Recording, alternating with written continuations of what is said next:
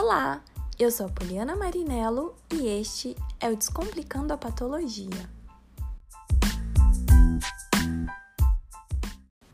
Olá, seja bem-vindo ao episódio de número 5 do Descomplicando a Patologia. Se você já tem nos acompanhado, obrigada pela sua audiência e se é novo por aqui, seja muito bem-vindo.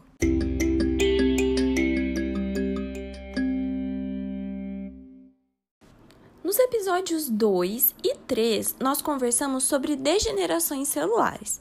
Especialmente, falamos sobre a esteatose hepática e vimos como o metabolismo de lipídios interfere no seu acúmulo no meio intracelular.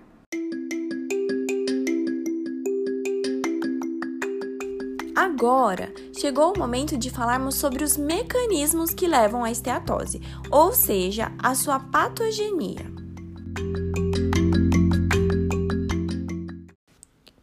Começar, neste episódio vamos falar sobre um dos maiores responsáveis pela esteatose, o etanol, especificamente o seu consumo abusivo.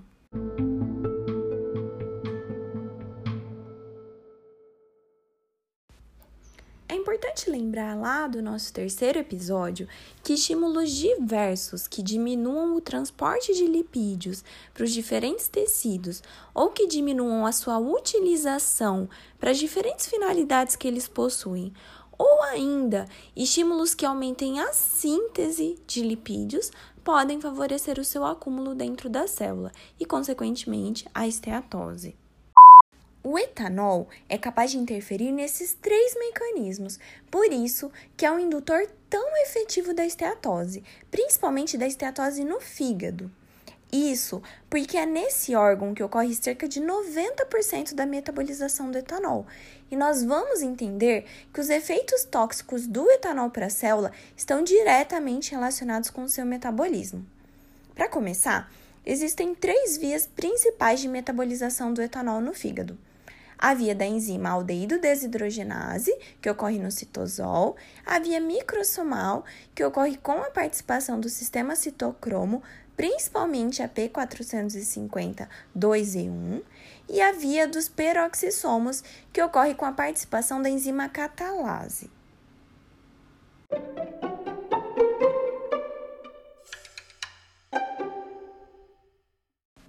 A principal dessas três vias metabolizadoras é a da enzima aldeído desidrogenase. Como o próprio nome diz, essa enzima, ao atuar sobre o etanol, retira um hidrogênio, oxidando a molécula de álcool, que se torna um aldeído, o acetaldeído. O acetaldeído será metabolizado por outra enzima, dessa vez a aldeído desidrogenase, que é uma enzima mitocondrial e originará um ácido, o ácido acético. Resumindo, nessa via de metabolização do etanol, ocorre a sua oxidação a ácido acético com a participação de duas enzimas, a álcool desidrogenase e a aldeído desidrogenase. Como toda reação de oxidação, ocorre perda de elétrons e estes precisam ser transferidos. Essa transferência se dá para um aceptor de elétrons que nós já vimos por aqui, o NAD.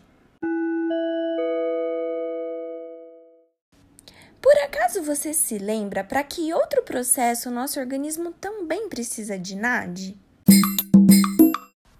O NAD é aceptor de elétrons no processo de utilização de lipídios para obtenção de energia, quando estes são mobilizados das reservas do tecido adiposo, por exemplo.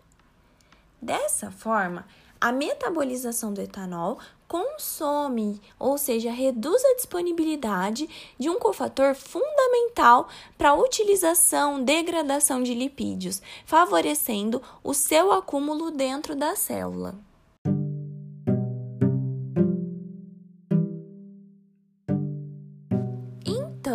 Anote, grave memorize isso de alguma forma. Um dos mecanismos pelos quais o etanol leva à esteatose é através do consumo de NAD durante o seu metabolismo.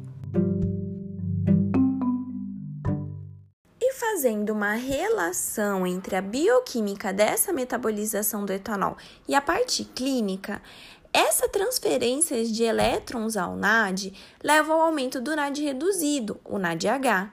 Esse aumento de NADH é responsável pela hipoglicemia que o indivíduo pode apresentar após ingerir grandes quantidades de etanol. Isso porque, quando tem muito NADH disponível, o piruvato, que é utilizado na gliconeogênese, a síntese de glicose, é reduzido a lactato, processo contrário à gliconeogênese. Essa formação de lactato está diretamente relacionada com a acidose metabólica induzida por etanol porque esse lactato é convertido a ácido lático, podendo o indivíduo até entrar em coma alcoólico, dependendo da situação. Por isso que, para a reversão desse quadro, o indivíduo deve receber o mais rápido possível soro glicosado tamponado.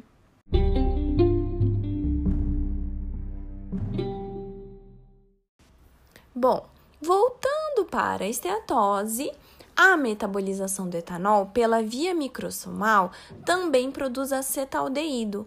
Aliás, as três vias metabolizadoras de etanol produzem acetaldeído. Eu já mencionei a da álcool desidrogenase, acabei de falar da microsomal e a via da catalase também produz. O grande problema dessa produção de acetaldeído é que ele é tóxico para as células. É capaz de oxidar lipídios e formar ligações com proteínas, afetando a integridade e a função de diferentes estruturas celulares. Além disso, a metabolização do etanol via microsomal gera espécies reativas de oxigênio. Já ouviu falar delas? Espécies reativas de oxigênio são moléculas que apresentam um elétron desemparelhado em sua camada de valência e, por essa razão, possuem alta instabilidade. Por serem instáveis, elas interagem com diversos componentes celulares e teciduais para adquirir um elétron e, consequentemente, a estabilidade. Pode ser que você já tenha ouvido falar das espécies reativas de oxigênio como radicais livres. De fato, muitas dessas moléculas também podem ser chamadas de radicais livres quando possuem estrutura radicalar. Mas e por que essas espécies reativas de oxigênio são tóxicas para a célula? Bom, para elas serem tóxicas, elas precisam estar presentes em grandes quantidades, de forma que os antioxidantes intracelulares não deem conta de neutralizá-las. Essa situação é chamada de estresse oxidativo. A metabolização do etanol pela via microsomal gera espécies reativas de oxigênio em grandes quantidades, que, juntamente com acetaldeído produzido, lesarão microtúbulos, microfilamentos, retículo endoplasmático, entre outras estruturas celulares, comprometendo a síntese de apoproteínas, aquelas proteínas que se ligam aos lipídios para distribuí-los no organismo, formando as lipoproteínas. Para que os lipídios sejam liberados de dentro da célula, além da produção de apoproteínas no retículo endoplasmático rugoso, precisa ocorrer a conjugação destas com os lipídios e a sua expulsão para o meio extracelular. Para isso, é importante a integridade do complexo de Golgi, dos microtúbulos, dos microfilamentos. Essas estruturas celulares são lesadas pelo acetaldeído e pelas espécies reativas de oxigênio produzidas durante o metabolismo do etanol.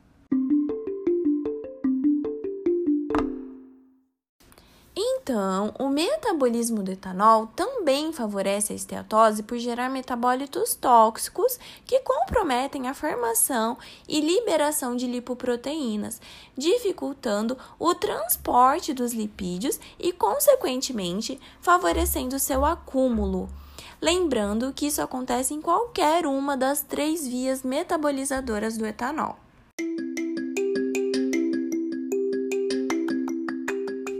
Bom, eu disse no começo do episódio que estímulos que diminuam o transporte de lipídios para os diferentes tecidos ou que diminuam a sua utilização, ou ainda estímulos que aumentem a síntese de lipídios podem favorecer a esteatose e que o etanol interferia nesses três processos, por isso que era um indutor tão eficiente da esteatose.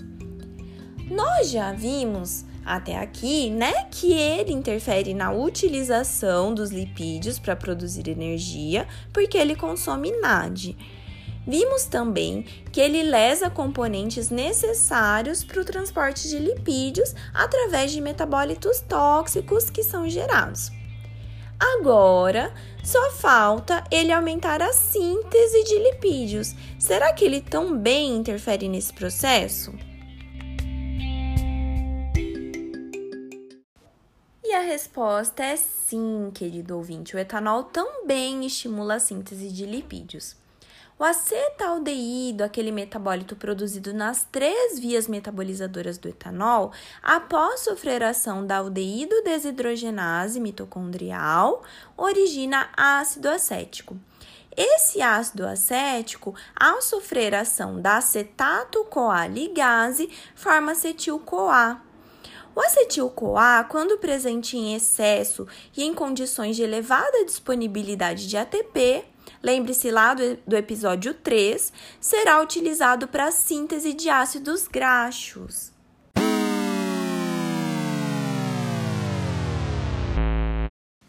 Deu para entender porque ele é tão eficiente em induzir esteatose hepática, né?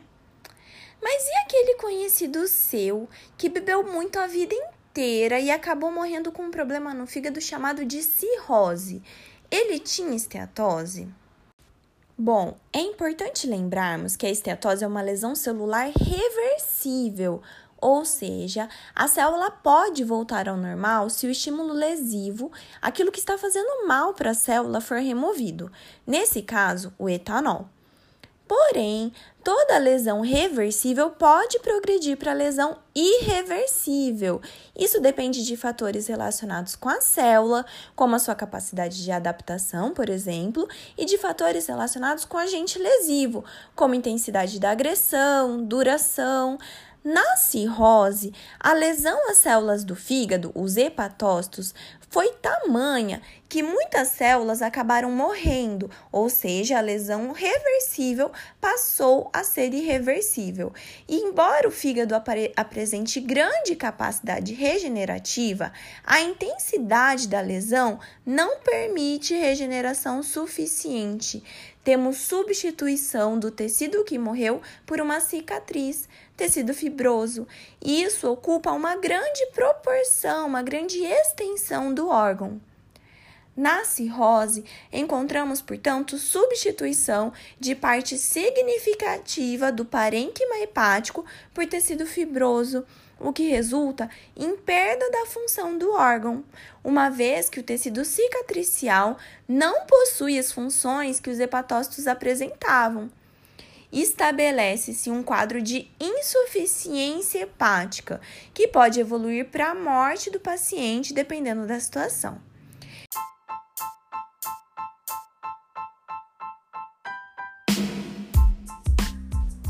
Então, o indivíduo não morre por esteatose, mas você já sabe que as doenças começam por lesões celulares e a esteatose é o começo da cirrose. Esse episódio está chegando ao fim. Espero que você tenha conseguido entender como o etanol é capaz de induzir a esteatose e por que, que ele está tão relacionado com a esteatose em hepatócitos. Se esse episódio foi útil para você, ajude a divulgar esse podcast, conte para os amigos, nos siga no Spotify e no Instagram, no arroba Patologia para Todos. Um abraço e até mais!